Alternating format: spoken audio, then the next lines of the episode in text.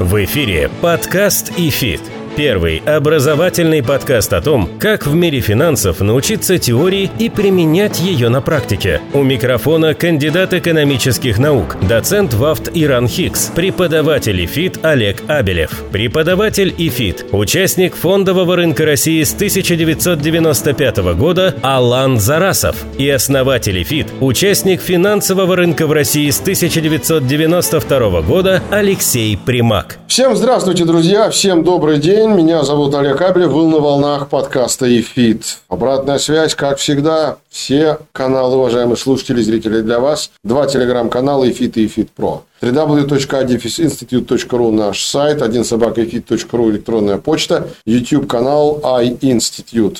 Уже в самом скором времени мы будем начинать собирать ваши вопросы для итогового выпуска этого сезона. Выпуска, который будет посвящен ответам на ваши вопросы. Поэтому не стесняйтесь, пользуйтесь средствами обратной связи. Ну, а сегодня со мной в студии мой коллега, преподаватель ФИТ и соведущий подкаста Алан Зарасов. Алан, привет. Привет, Олег. Ну что, Алан, давай-ка в 12 частях замутим какую-нибудь тему, как считаешь? Легко.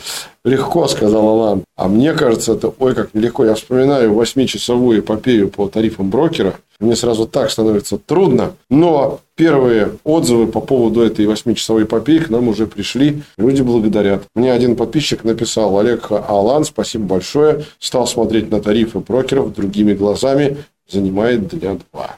Вот, вот. К этому мы и стремились, собственно говоря, чтобы люди подробно все смотрели. То есть дня два надо изучать тарифы да, брокера. Увлекательное дело. Абсолютно. Спасибо вам, уважаемые слушатели, что даете обратную связь. Ну а сегодня мы продолжаем вот этой вот красной нитью идущую сквозь весь наш подкаст, тему облигаций долговых рынков. Кто не в курсе, о чем идет речь, просто посмотрите на вашем смартфоне, на вашем гаджете вообще список эпизодов нашего подкаста «Эфит». Кстати, Алан, я тебя поздравляю, этот выпуск 51. Мы Ура. перевалили за 50. Вот из этих 50 выпусков, как минимум пятая часть была посвящена разного рода облигациям. Ты знаешь... Э, буквально последний выпуск, который вышел буквально, наверное, пару недель назад, был посвящен амортизируемым облигациям. Да. И сегодня мы продолжаем говорить об облигациях. Ты хотел что-то сказать, ты знаешь? Я э, что хотел сказать. У меня такое ощущение, что в отличие от тарифов, облигации не то, что будут, они будут просто нескончаемы, потому что появляются новые виды, и мы просто никогда эту тему, видимо, не закончим. Ну, главное, видимо, чтобы наш темп описания облигаций был не быстрее темпа появления облигаций. Да, Тогда согласен. Закончим. Итак, сегодня мы говорим о золотых, в кавычках, облигациях. У нас принято добавлять на российском рынке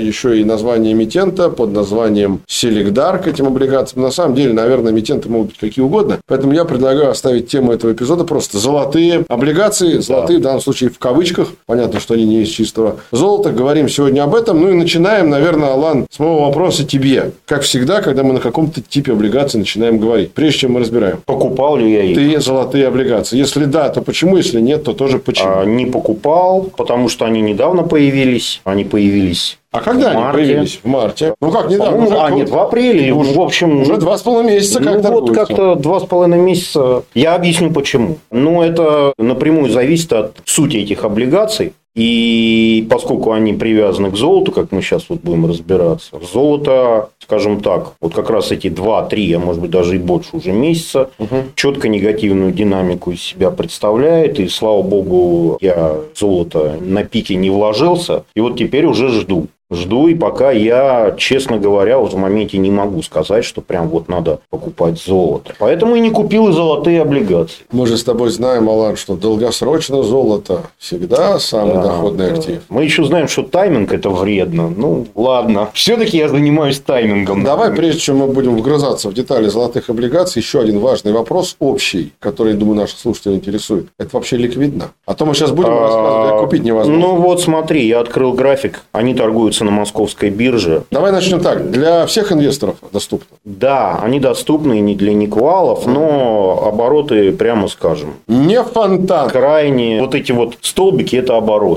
Ну, наши слушатели столбиков не видят, но я... Ну, я могу сказать, что вчера, например, был оборот. Сейчас мы скажем. Тут, тут у нас ну, порядка полутора тысяч бумаг.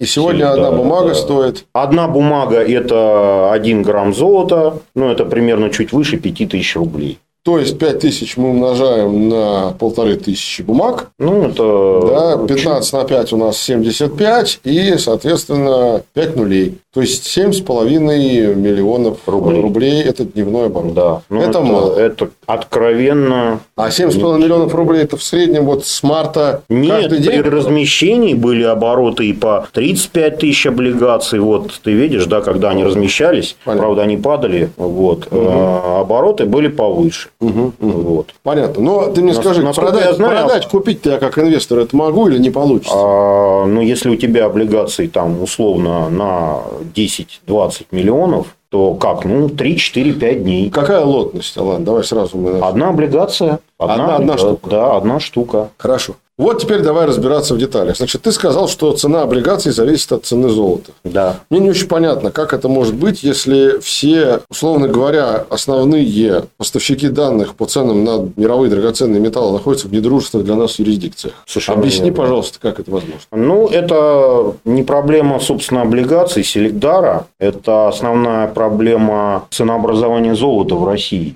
потому что официальная цена золота, которая устанавливается Центральным банком Российской Федерации, так же, как и цена многих валют, и дружественных, и недружественных, каждый день Центробанк ее устанавливает. И она представляет собой максимально приближенную котировку лондонского рынка спот по золоту, переведенную в рубли по официальному же курсу ЦБ на этот день. То есть, грубо говоря, Центральный банк смотрит на лондонский, э, всем известный э, LBMA, лондонский э, рынок дилеров по драгметаллу. А Там, почему именно лондонский, Алан? Ну, так уж повелось со времен когда распался Союз, основной центр мировой торговли золотом на споте. И Лондонская биржа драгоценных Да, да, да. Вот так мы имеем то, что мы имеем. Хотя золотом торгуют в мире где угодно, и в Европе это не единственное место, и в Штатах, и в Гонконге, и в Китае. Э, но основные объемы – это Лондон. Поэтому, к сожалению, на мой взгляд, для инвесторов золота в России есть один большой минус. Опосредованно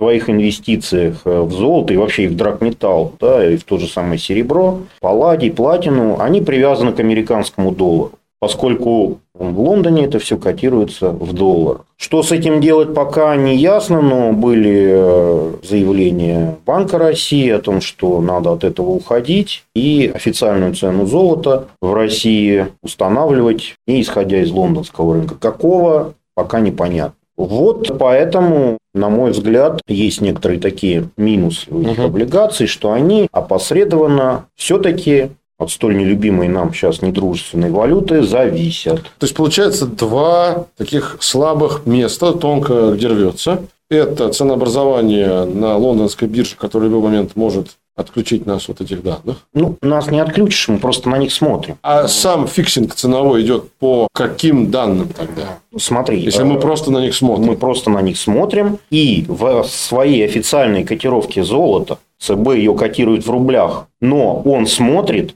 на долларовую котировку в Лондоне и пересчитывают ее в рубли. Даже если они там нас от всего, по-моему, Лондон как раз уже от всего нас и отключил. Насколько я знаю, там российские э, банки не могут продавать золото, российские золотодобывающие компании не могут продавать золото. Нет, продавать золото и осуществлять сделки – это одна история. А предоставлять данные по ориентирам цен – это другая история. Ну, кто-нибудь в России, наверное, на уровне ЦБ Bloomberg остался, я думаю, хоть один. Но если есть Bloomberg, тогда видна лондонская котировка. Ну, кстати говоря, недавно московская биржа, по-моему, обнародовала свою систему, да. презентовала аналог Bloomberg. Я, честно говоря, Забыл название, оно у меня еще не укрепилось в голове, но скоро и Блумберга не будет. Мы живем в информационном мире 21 века. И я не знаю, что нужно сделать лондонской бирже металлов, чтобы утаить свои котировки. ну, ладно, допустим, мы живем в 21 веке. На Алиэкспрессе будем да. смотреть. Лондонская биржа металлов не утаивает свои котировки.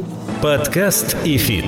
Второе тонкое место, где рвется, это курсовые истории с курсовой разницей. Да, официальный курс рубля. Как здесь, какой курс? А мы Там же, смотри, есть праздники, выходные дни. Есть курс «История» знаменитая с э, налогами на наши нефтяные компании в бюджет. Я немножко отвлекусь от темы, но она важна в данном контексте. Она же считается как? И вот этот вот пресловутый демпфер для наших нефтяных компаний, чтобы стимулировать разницу цен на внутреннем рынке, на нефти, на внешних рынках. Считается бюджет, исходя из цены за марку Urals, а спред после известных событий в долларах за один баррель между Urals и Brent – это просто как небо и земля. В итоге да. Минфин сказал, давайте сделаем просто 20 долларов, и его зафиксируем навечно. Да. Что и решили сделать. Что здесь-то? Тут же тоже такая история возможна со спредом. Спреды чего к чему? А, курса валют. Сегодня у нас рубль 88 к доллару, завтра он будет 82. А у тебя рублевая облигация. Правильно. Что ну, делать? Что делать? Неоправданно полученный доход. Или убыток курсовой. Какой доход облага? Ну, да. Это тоже учитывается в доходности по этой облигации? Естественно. Давай мы немножко по порядку. Я Давай. вот как-то плюсы и минусы про себя этих облигаций определил. И вот то, что ты сейчас говорил, однозначный минус. Тогда давай, знаешь, как сделаем? Я сейчас накидал кучу всего. Да. Мы идем по нашему да. старому шаблону. Плюсы и минусы для эмитента и для инвестора. Давай, давай начнем инвестора. с инвестора. Да. Плюсы и минусы. С чего начнем? Ну, давай с плюсов. Поехали. С хорошего. Значит, на мой взгляд, и опять же, только свое мнение отражаю сейчас,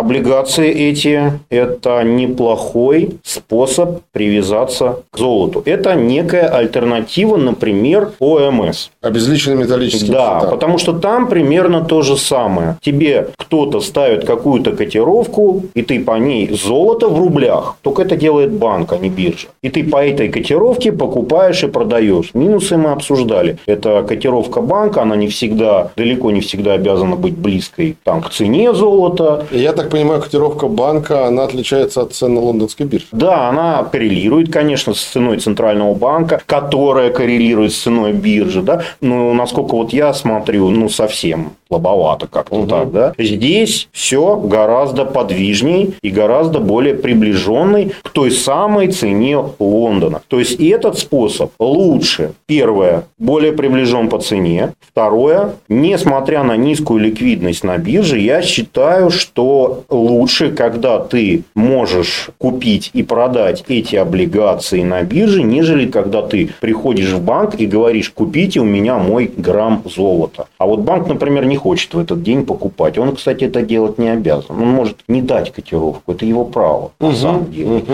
С биржей все сложнее. Она работает, и да, там низкие обороты. Но тут не получится не дать котировку какую-то вы, скорее всего, найдете. То есть, ОМС – это глубоко внебиржевой инструмент. Мы с тобой это да. обсуждали, да. Облигация Селегдара и любая золотая облигация, и вообще облигация – это глубоко биржевой инструмент. В моем понимании, биржевой инструмент заведомо лучше. А чем биржевой облигации Селегдара в природе быть не может? Она может торговаться вне биржи, но ее природа такова, что ее выпустили на биржу, угу. и основное место торговли – это все-таки биржа. Угу. Хотя я, кстати, не исключаю, мы тут все учитывали, это же в стакане обороты, мы не знаем, сколько внебиржой могут проводиться сделки. Они тоже вполне могут быть. Угу. Поэтому этот некий такой тоже успокаивающий момент для инвесторов, что не все то, что мы видим на бирже, это конечный оборот. Угу. Поэтому эти облигации как способ привязки к золоту, к бумажному, не к металлическому, однозначно лучше, чем ОМС. Давай еще раз для наших слушателей на пальцах объясним, что такое бумажное золото. Бумажное золото – это некий некие финансовые инструменты, биржевые, внебиржевые, банковские, которые вам помогают, обеспечивают привязку ваших активов к грамму соответствующего драгметалла, например, к золоту, без обязательств на руки вам выдать этот металл. То есть, тот же самый ОМС, он, как правило, предполагает, что вы внесли рубли, вам пересчитали. ОМС – это тоже бумажное золото. Да, однозначно. Правда, Сбербанк некую теоретическую возможность подразумевает выдачи граммов металла по своему ОМС, но там такие комиссии, что ой-ой-ой, это никому не выдано. Ну, ладно мы сейчас не про да. да. Значит, так вот, ОМС однозначно это бумажное золото, фьючерсы на золото это тоже бумажное золото. Ну, так, акции золотодобывающих Акции золотодобывающих компаний. Вот. И вот теперь еще один вариант бумажного золота. И он по своей сути близок к ОМС, но он лучше ОМС. Давай разбираться почему. Первое, я уже сказал, ликвидность и независимость от хотелок банка. Хочу такой курс поставлю, так, как биржа, это более объективно. С этим ясно. Так. Второе. Все-таки налогообложение. Здесь за нас брокер, как и по любой другой облигации, соответственно, сам рассчитывает налоги. Ну, вот по поводу налогообложения мне сразу возникает вопрос. Налог на доход, полученный в результате изменения стоимости, еще же есть доход, полученный в результате курсовых разниц. Это будет отдельный, скорее всего, финансовый результат. Почему еще, кстати, я не инвестировал? Еще и, кстати, это причина. Что мне непонятно еще пока, каким образом будут мои налоги считаться. То есть, отдельно ли будет считаться финрез по сделкам купи-продай, и отдельно ли будет считаться финансовый результат по курсовым разницам. Будет ли это сальдироваться? Теоретически это все должно сальдироваться по-хорошему. Перейди на русский язык. Сальдироваться, но если ты получил прибыль от сделки, купил облигацию, продал облигацию, но за счет неблагоприятного влияния того же самого курса доллара, ты можешь получить убыток за счет курса, понимаешь? Угу. И вот а не может нужно... быть такого, что один убыток у тебя съест всю прибыль друг. Правильно, это я именно и имею в виду. Поэтому, то есть, если ты получил там условно 100 тысяч рублей прибыли по своим сделкам купли-продажи этих облигаций, но получил 50 тысяч убытка по курсовым разницам, с тебя должно налог браться с 50 тысяч рублей, ну, а не логично. со 100 тысяч. Это логично. Да. Насколько для тебя, вот, как ты считаешь, как для инвестора, ну вообще вот, в приложении того, что мы говорим на для наших слушателей. Этот риск валютный, он перебивает доходность, которую ты получил за счет ну, изменения цен на золото. Слушайте, да тут и золото скачет весьма. Тут, понимаешь, Получается, полная неопределенность. Волатильность на волатильность дает да, еще больше. Здесь это на самом деле уже переходя к минусам облигаций. То есть, плюсы я для инвестора рассказал. Давай тогда еще раз. Значит, ликвидность. Да, по сравнению с ОМС. Отсутствие лишних комиссий по сравнению с ОМС. Да. И третий плюс, который ты называл. Все-таки, если разобраться, я надеюсь, что это все так, как мы говорили по налогам, то, что с тебя твои налоги обсчитывает, не, ты не обязан никуда идти в налогу. А, брокер налоговый агент. Да, да. Окей, ликвидность, да, отсутствие да. лишних комиссий банка, брокер налоговый да. агент. Подкаст ИФИТ. Теперь минусы для инвестора. Минусы. Это не физическое золото. Сейчас все привыкли. У нас за последний год-полтора развивается рынок металлического золота. Кстати говоря, хочу сказать, некоторые люди, которые нас с тобой слушали и слушают уже больше года, мне тут месяца два написали в личку, в электронную почту и в Телеграм. Олег Александрович, спасибо вам и Алану. Был в Державе, купил монет. Ну, хороший, да, Держава а хороший. Вот, я к тому, что нынче спрос-то большой. Да. Особенно в свете последних новаций, когда госзнаку и гохрану да. разрешили специальным указом президента продавать громовые слитки. Да. Не думаешь ли ты, что это вообще спрос окончательно свернет на золотую облигацию? Нет, не думаю. Бумажное золото – это отдельный класс активов. Тогда и фьючерсы неинтересны станут, и ОМС неинтересны ну, станут. Логично. Итак, к минусам для инвестора. Минусы. Тем, кто хочет Металл – это минус, вам не сюда. Здесь эмитент не гарантирует то, что он вместо грамма золота, вместо рублей принесет вот именно грамм золота. Нет, такого здесь нет. Некий минус для тех, кто считал что-то другое. Хорошо. Дальше начинаются минусы конкретные. Вот то самое, о чем ты сказал. Волатильность на волатильность на волатильность. Значит, первая волатильность – это волатильность самого золота. Оно пляшет в цене и довольно серьезно. Особенно прошлом году. Второе, мы имеем волатильность американского доллара. И вот в прошлом году мы видели его и по 130, видели и по 60. То есть волатильность больше 100%. А если бы Селегдар выпустил облигации в прошлом году, я представляю себе, какая бы была волатильность на бирже в его облигациях. Ну, получается, что волатильность курса плюс волатильность цены на золото. Мы должны еще третью волатильность вспомнить. Как-никак, да. при всей их оригинальности, это банды, это заемщик. Он занимает у вас деньги. У него, кстати, есть еще другие облигации, которые гасят. Да. И финансовое состояние Селигдара тоже, как ни странно, будет влиять на его котировку. Это уже третья волатильность. То есть, волатильность связана с ценами на золото. Так. Волатильность связана с валютными курсами. Точно так. Волатильность связана с финансовым состоянием эмитента. Абсолютно. Представляешь себе три волатильности в одной. Я даже уже не берусь ее на самом деле назвать облигацией. Давай скажем в одном биржевом инструменте. Да, хотя это юридически это именно облигация, потому что эмитент... Ну, есть проспекты эмиссии. Да, да. Но если ты посмотришь, например, биржевую информацию официальную московской биржи, там даже доходность не считается. А потому что, а как ты ее посчитаешь? В день погашения тебе обязаны выплатить стоимость... Нет, ну, формально я ее могу посчитать, если я знаю рублевый эквивалент стоимости облигации каждый день, и знаю номинал, и знаю количество Окей. периодов. Она гасится 31 марта марта 28 года. Ты можешь себе представить, какое будет котировка рублевая Нет, котировка подожди. золота? Ты не знаешь, почем ее Ну, погасят. Это правда. Да, логично. Более того, А как же тогда с ней оперировать, если нет, более нет того, доходности более погашения? того, я еще даже не все сказал. Да. Купон трехмесячный, он платится Квартальный, квартальный, да, значит 90 дней, период купонный. Ставка фиксированная 5,5%, но он платится на номинал, а номинал-то тоже каждый день меняется. Ты даже номинал не знаешь, в день выплаты номиналом, что ли? Да, каждый день меняется Ну, номинал. мы с тобой... Подожди, помнишь, у нас был эпизод про линкеры? Очень похоже, кстати, на линкеры. Ну, по линкерам можно. Можно, потому что там, насколько я знаю, на сайте Минфина есть сетка, где они с определенным лагом ты можешь это Кратно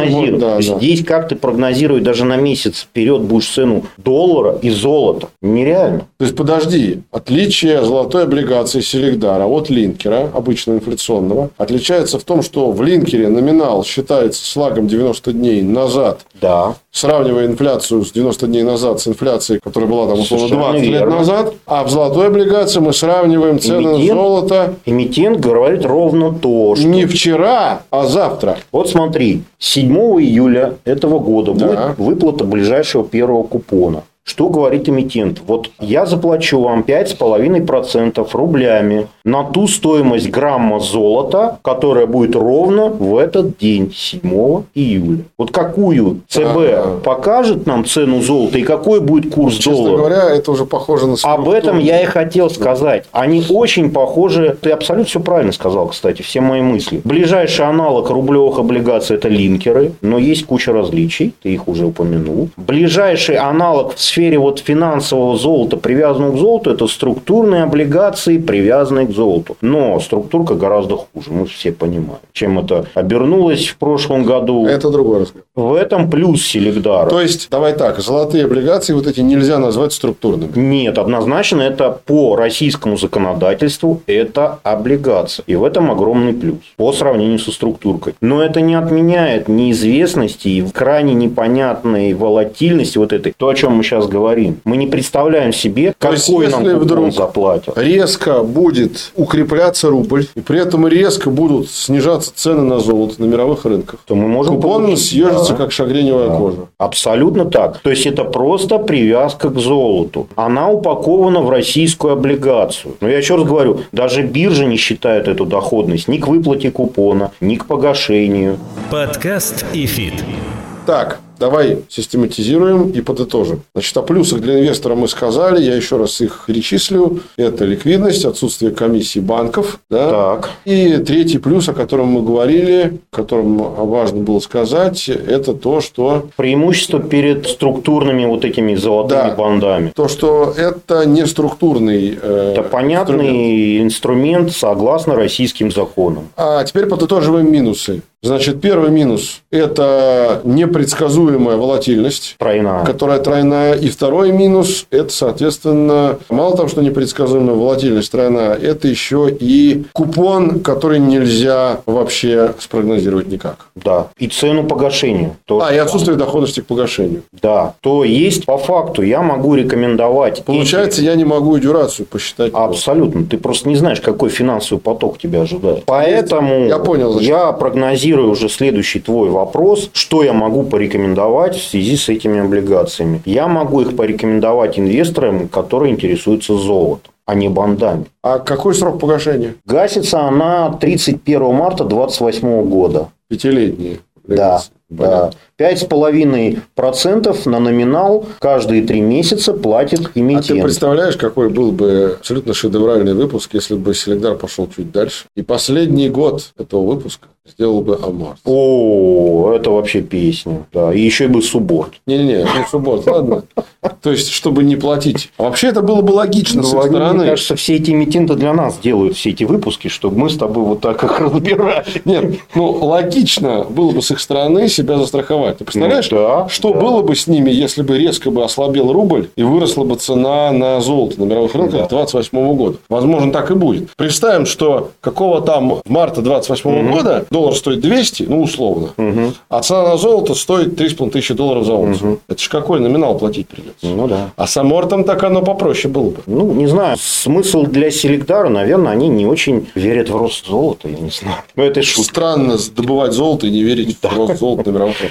Ну, хорошо, это оставим на откуп Селегдару. А по поводу минусов тоже поговорили. Про инвестора мы примерно поняли. Давай про эмитента. Ну, вот про Селегдар. Плюсы То и есть, минусы этой истории. А, А из плюсов. честно- Популяризация инвестиций в золото, Да, в какой-то степени, почему нет. Э, привлечение капитала новым инструментом, который Да. доселе никто не видел. Да, да. А минусы, соответственно, я за тебя договорю, это абсолютно непредсказуемость на всем протяжении жизни облигаций. Ни курса, ни цен на золото. Ну, они производители, они хеджироваться могут. У них попроще ситуация где-то как-то, нежели обычный инвестор. У них металл всегда в наличии. Это да. То есть, ты Вот хочешь и- сказать, если завтра они проснутся утром, а цены будут не 1900 за тройскую, Ну, а да. 900, то для них ничего страшного не произойдет. Произойдет, но, возможно, они хеджируют где-то на рынках, продавая фьючерсы. Такое, кстати, делают многие золотодобытчики. Э, Веришь в технический дефолт? Я не изучал финансовое состояние Селегдара. Не-не-не. Я имею в виду, что если цены на золото упадут раза в два, а смогут ли они платить по этим выпускам? Так они будут платить по упавшим ценам. Понимаешь? Понимаю. Понимаешь? Вопрос Для них фигово, если сильно вырастут. наоборот. Все Да. логично, да. Вот если сильно вырастут, я понял. Да, да, да. Я и почему и сказал, они, может быть, рассчитывают, что золото А не будет если, если еще при этом курс упадет, вообще прекрасно. Да. Хорошо. Более-менее понятно. А, есть значит, маленький- Ты сказал, что ты рекомендуешь эти облигации тем, кто интересуется Да, не золотом, да. а бандами. Наоборот, я рекомендую это тем а инвесторам, А, кто интересуется золотом. золотом, а не Потому что как бонд, мы только что выяснили, просчитать этот бонд крайне тяжело. Все, я понял. Поэтому, если нас слушают сейчас и смотрят подписчики, зрители, которые смотрят на эти облигации как на банды, вот я бы, наверное, с осторожностью отнесся. И не из-за того, что я доверяю, не доверяю там и Селегдару как эмитенту. Тут от него далеко не все зависит. Вот. Именно по тем причинам, по которым мы сказали. А вот те инвесторы, которые интересуются золотом в первую очередь финансовым, бумажным, welcome. Отличный вариант уйти, например, от ОМС. Окей. А кому ты не рекомендуешь? Начинающим вообще, в принципе, наверное, это сложновато. Вот которые просто на рынок выходят, Да. Сразу в Селегдар нет. да, наверное, нет. Ну что ж, уважаемые слушатели, мне кажется, мы достаточно так исчерпывающе по этому поводу рассказали. Последний вопрос. Где можно посмотреть в режиме реального времени Котировку? котировку? Московская биржа, открытые торги каждый день идут, они торгуются. Цены упали сразу после Я так понимаю, это, это рублевая история Да, с накопленным купонным доходом. да, все как обычно. Только вот номинал пляшет. Только я не могу Да. понять, как считать Да. накопленный купонный доход. Каждый день номинальная цена, биржа же ее показывает. А, номинальную всё. цену. Причем, кстати, очень интересно. Понятно, при каждом новом номинале новый Вот смотри. Селегдар. Вот сейчас А номинал... в каком режиме Т плюс это торгуется? Мы же, по-моему, с 1 июля вообще на Т плюс 1 переходим. Да. По акции. Да, да. Значит, я нашим слушателям поясню, чтобы они не думали, что мы сейчас что-то ругаемся. Это значит, что с 1 июля поставка ценной бумаги против платежа разница один день. Да. Если у вас списались деньги, завтра у Да, вас на счету Т плюс 2 заканчивается. Целая эпоха. Я понял. Так, Так вот, значит, смотри, номинал, декларируется, что номинал облигаций Селегдара – это 1 грамм золота по официальной котировке ЦБ. То есть, сейчас официальная котировка ЦБ 5190 рублей 30 копеек. На сегодняшний день иду, значит, на сайт Центрального банка и выясняю следующее. Официальная стоимость доллара. И выясняю, что цена 5190 рублей 30 копеек – это официальная цена не на сегодня, а почему-то на 24 июня. А на сегодня у ЦБ немножко другая цена. Вот это тоже меня возникают вопросы. То ли биржа... ну, тут- с учетом режима Т плюс 2 и расчета ну, номинала. тут как-то не Т плюс 2, тут уже Ну, Т плюс два, сколько? ты же два выходных. А, два выходных. Не забудь. Да, как раз. Если не считать сегодняшний день и открутить А два, почему они... два дня назад, у тебя 24 и будет. 28 27 ты откручиваешь назад, и последний день перед 27 это 24 М, Ну, Нет, это как раз логично, это как раз ну, понятно. то есть, я все проверил. То есть, уважаемые слушатели, в общем, э, как мы с вами поняли, инструмент это точно не не для новичков, но для тех, кого больше интересует золото. Вот это вот самые вот эти вот цены. Золото, а не банды. Да. Стоимость золота можно посмотреть на сайте Банка России. Каждый день официально. Каждый день официально. А курсы валют, понятно, можно Ну да. посмотреть на сайте биржи. И на сайте И на ЦБ. сайте ЦБ, да. Да. Я так понимаю, что курс тут берется официальный ЦБшный тоже, не биржевой. да. И там тоже есть спреды между Ну да, биржевым ну, и официальным. биржа, Банк России, он как-то у него своя методика. Короче говоря, сайт ЦБ для тех, кто хочет купить эту облигацию. Смотрим учетные цены на драгметаллы на каждый день и смотрим курс на каждый день. Да. И можем примерно понять, сколько будет стоить 1 грамм Да. золота, посчитать номинал и посчитать купон. Совершенно верно. На сегодняшний день. Ну, на каждую конкретную дату. И так делать все это 5 лет. Да. А летом оставалось владение целых 5. Да. На этом все. Я думаю, что, мне кажется, мы достаточно подробно разобрали. Но я подозреваю, что это первая ласточка, и что явно, наверное, будут продолжения. Если есть золотые облигации, почему бы не сделать серебряные облигации, платиновые и палладиевые. Ибо на них есть цены Котировки ЦБ. и котировки ЦБ, причем ежедневные. Да. Осталось только найти эмитента, который бы производил серебро, Ну, платину и палладий. На этом действительно будем завершать. Алан Зарасов со мной сегодня разбирался в перипетиях золотых облигаций. Спасибо тебе. Спасибо тебе. Меня зовут Олег Абелев. Слушайте нас. Обязательно обратную связь не теряйте с нами. Два телеграм-канала, ИФИТ и ИФИТ Про. Один собака ру наша электронная почта. iInstitute наш канал в YouTube. И www.i дефис institute.ru наш интернет. Сайт. До встречи на будущих эпизодах. Пока. Всем пока. Напоминаем, что подкаст ИФИТ можно слушать на Apple подкастах, Google подкастах, CastBox, Spotify, VK, Сберзвуки и Яндекс.Музыке.